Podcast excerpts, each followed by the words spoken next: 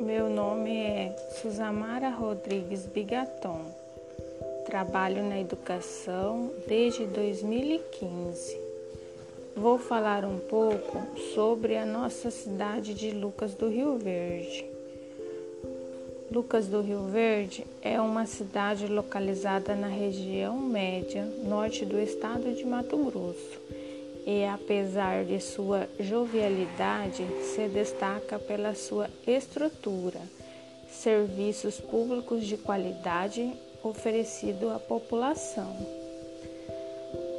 A cidade, que teve seu início na metade da década de 70, com as obras de abertura da rodovia BR-163, sendo localizada pelo nono MEC, Batalhão de Engenharia e Construção, que ligou Cuiabá a Santarém.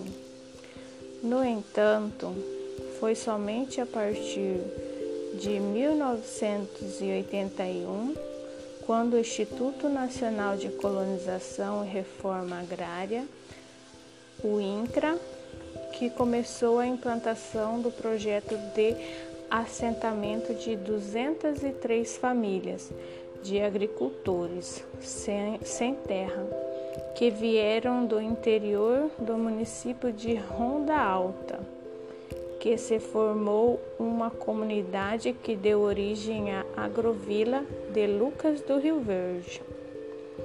Na época, outros 85 poceiros que já estavam no local e mais 50 colonos que vieram do interior de São Paulo que também foram assentados nos lotes que for, formaram uma gleba.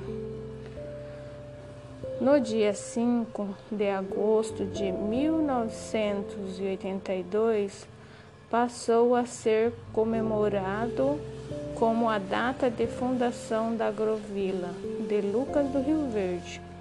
Ainda estão pertencendo ao município de Diamantino.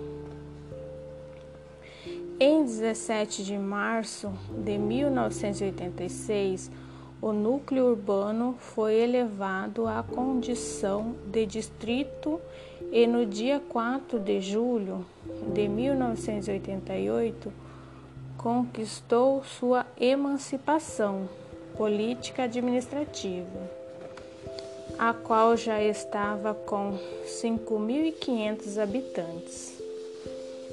Atualmente, poucas famílias dos que foram assentados continua, continuam de posse de suas terras. Eles foram pressionados por inúmeras dificuldades daquele período. Muitas delas desistiram de seus sonhos e outras perderam terras para a agricultura extensiva, que começava a ocupar a região. A denominação Lucas do Rio Verde é uma homenagem ao seringalista Francisco Lucas de Barros, que vivia às margens do Rio Verde e tinha como fonte de renda a extração do látex. Era um grande conhecedor da região teve seu nome perpetuado pela história ao emprestá-lo ao município de Lucas do Rio Verde. Lucas do Rio Verde é uma cidade que se desenvolveu muito rápido, pois até o final dos anos 90 não era servida a rede de energia elétrica. Possuía apenas motores geradores a óleo para o abastecimento da cidade.